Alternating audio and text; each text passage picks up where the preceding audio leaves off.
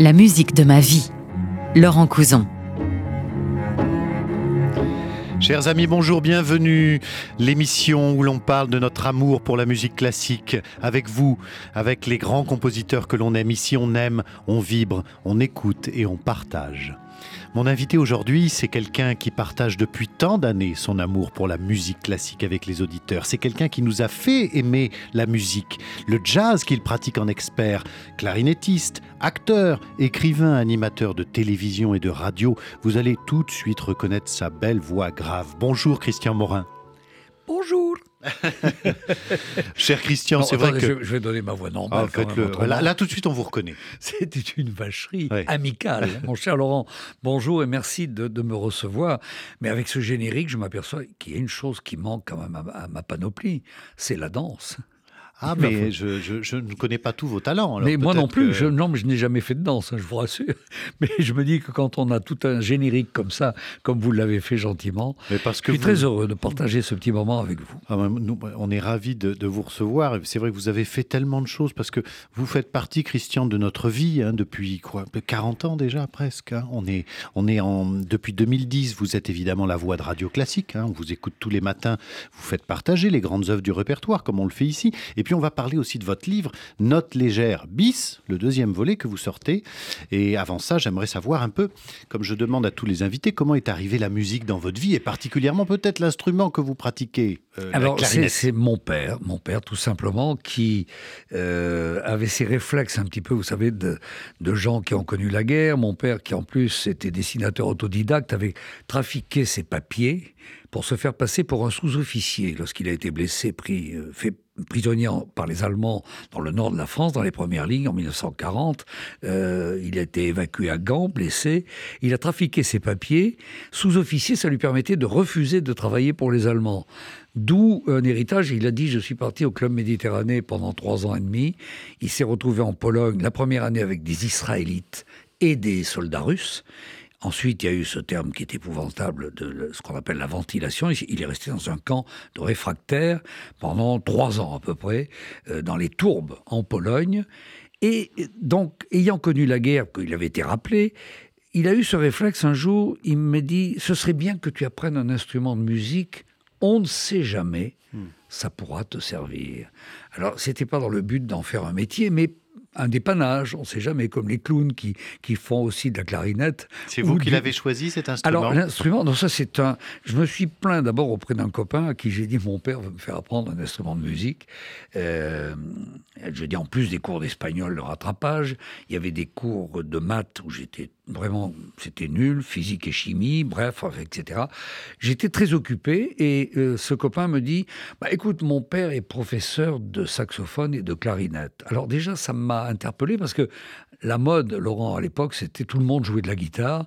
C'était la déferlante du rock'n'roll sur l'Europe dans les années. Et vous, vous préfériez le jazz?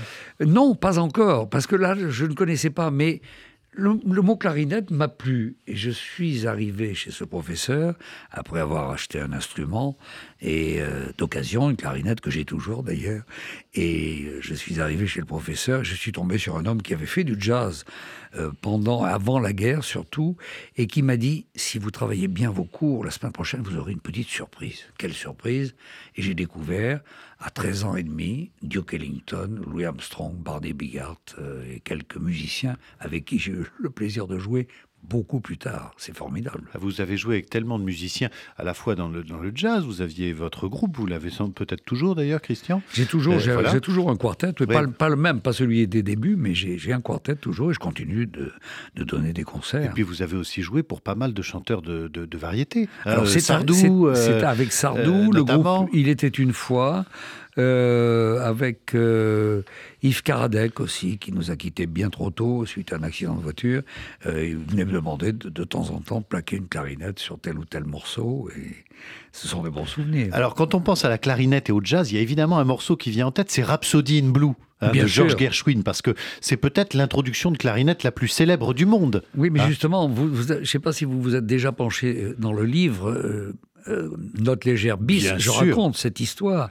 Le, Paul Whiteman, euh, Paul Whiteman, chef d'orchestre blanc, il avait un big band, il avait commandé à, à Gershwin un concerto pour, pour clarinette, et euh, Gershwin était débordé parce qu'il avait plusieurs comédies musicales à préparer, et début de 1924, il apprend par son frère Aira, avec qui il travaillait, qui faisait souvent les, paroles, que le concerto était déjà annoncé dans le New York Tribune. Alors Gershwin commence à travailler dans un train qui le ramenait de, de, Boston le 7 janvier. Il a terminé les orchestrations le 4 février et la création de Rhapsody in Blue a lieu le 12 février 1924 à New York et avec, avec euh, Gershwin au piano. Et le big band de Paul Whiteman. Et le big band de Paul Whiteman. Alors, euh, cette, euh, cette version est formidable. Elle existe. On a retrouvé des rouleaux où il y a la vraie version de la main de, de, de Gershwin, qui a été réintégrée à un orchestre plus récent.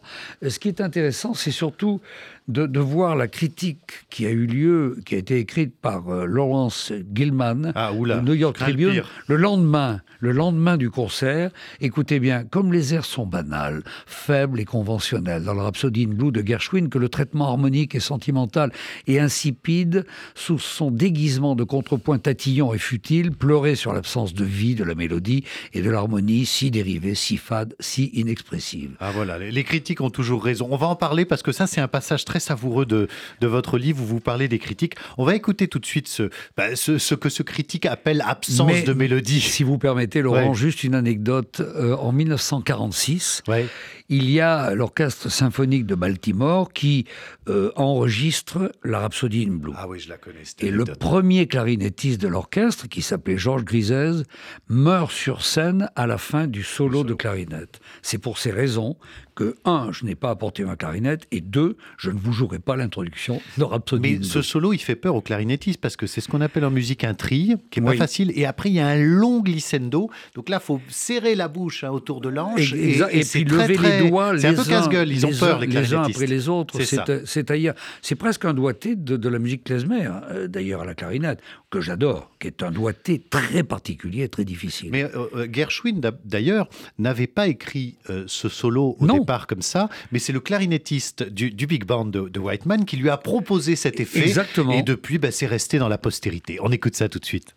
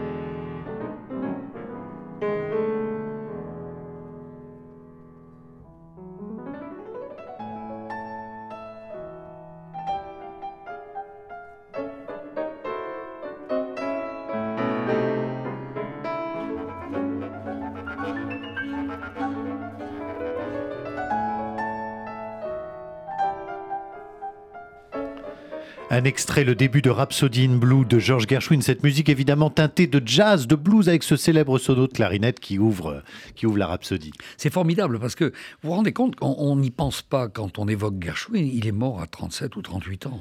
Oui, euh, comme justement la personne dont on va parler maintenant, parce que ces deux compositeurs sont très liés. Parce que il y a un compositeur que Gershwin admirait par-dessus tout, c'est Ravel. Ah oui. Et Gershwin voulait absolument le rencontrer et il a pu réaliser son rêve lorsque Ravel a fait une tournée aux États-Unis en 1928. Et Gershwin, quand il a rencontré Ravel, vous connaissez sans doute l'anecdote, il a été le voir, lui a dit Mais maître, maître, moi je, vous êtes le musicien que j'admire le plus au monde, apprenez-moi à écrire, donnez-moi des cours, apprenez-moi votre art. Et Ravel lui a répondu Mais j'ai rien à vous apprendre, pourquoi vous voulez devenir Ravel? Alors Vous êtes déjà le grand Gershwin, vous êtes bien plus connu, bien plus riche que moi, c'est vous qui devez m'apprendre apprendre des choses. Comment gagner autant d'argent? C'est ce que l'on peut dire.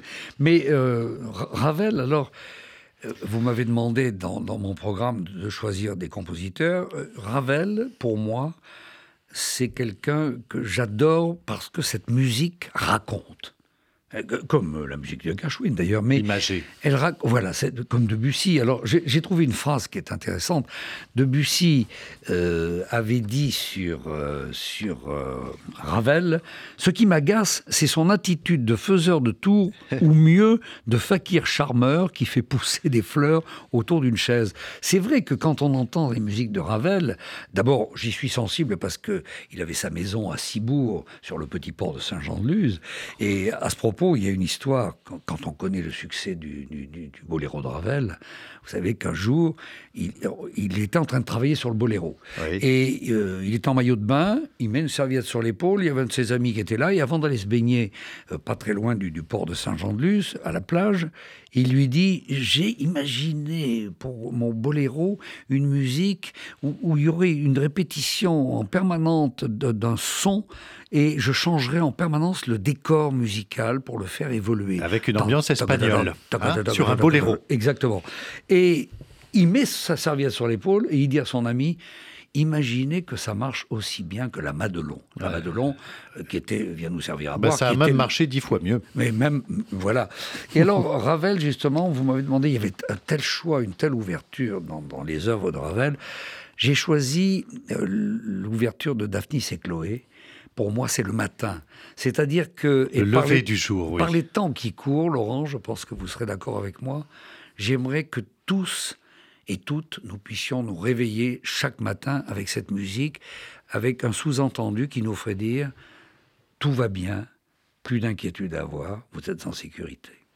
Mais c'est vrai que cette musique nous met dans un état de bonheur, de béatitude presque. On va l'entendre. C'est effectivement le lever du jour. C'est le début de la, de la troisième partie de Daphnis et Chloé, au moment où les deux amoureux, parce que Daphnis et Chloé, c'est cette histoire mythologique grecque, cet amour fou entre Daphnis et Chloé. Là, c'est le moment où, après une nuit d'amour, ils sont endormis au pied des montagnes grecques et on voit euh, la nature avec eux s'éveiller, les oiseaux qui se mettent à chanter, le vent dans, le, dans, les, dans les branches et le soleil qui pointe peu à peu, et vous allez l'entendre avec l'effet d'orchestre qui passe au-dessus des montagnes et vient baigner les deux amants de leur lumière.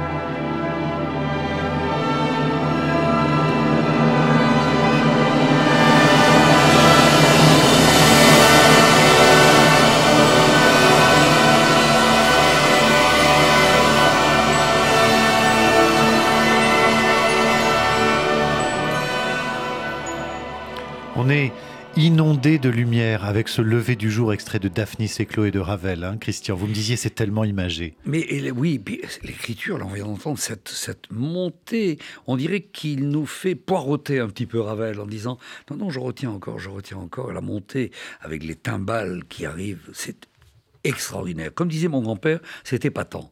Mais moi, ça me met de bonne humeur, cette musique-là. Et puis il y a à la fois, euh, on est inondé de lumière et on sent l'amour de ces deux personnages. Qui ah oui. C'est torride presque, cette musique aussi. Elle est sensuelle aussi. Mais un amour... Euh, entre deux personnages, c'est souvent très torride.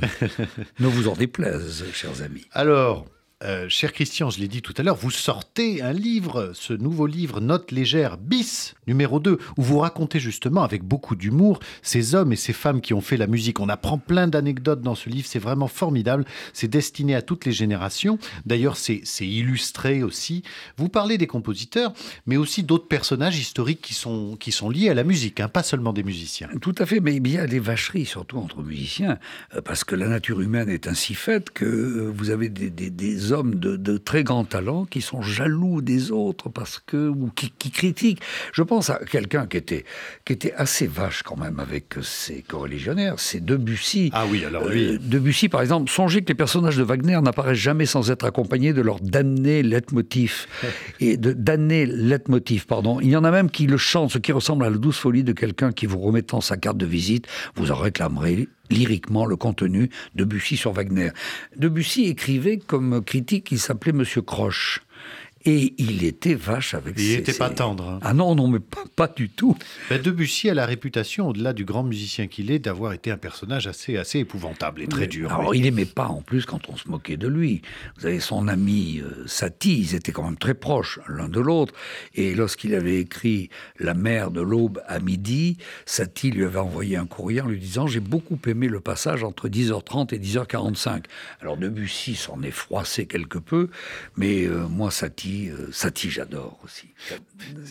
Comme Ravel, ça me transporte. Je ne peux pas m'empêcher d'entendre Eric euh, Satie, cette musique-là, sans penser à la fin du 19e, à Lautrec, à Montmartre et à tous ces peintres qui sévissaient dans ces quartiers-là. Ben, c'est ce qu'il y a dans ce livre, entre autres. Voilà tout un tas d'anecdotes sur tous les, compositeurs que vous aimez. Vous nous faites vraiment, euh, Christian, aimer la, aimer la musique classique.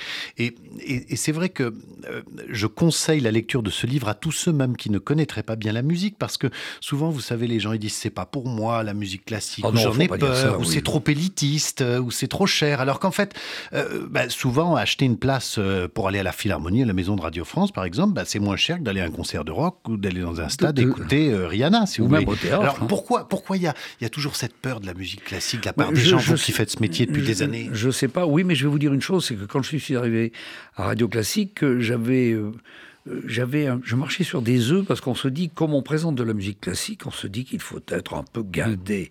Et euh, le directeur de l'époque, euh, Sébastien Lancrenon, pour ne pas le nommer, qui m'avait engagé, euh, je lui avais dit, vous savez, je ne suis pas un grand spécialiste de la musique classique comme un Ruggieri ou Alain, Alain Duo et d'autres spécialistes. Il m'a dit, mais c'est ce que je veux.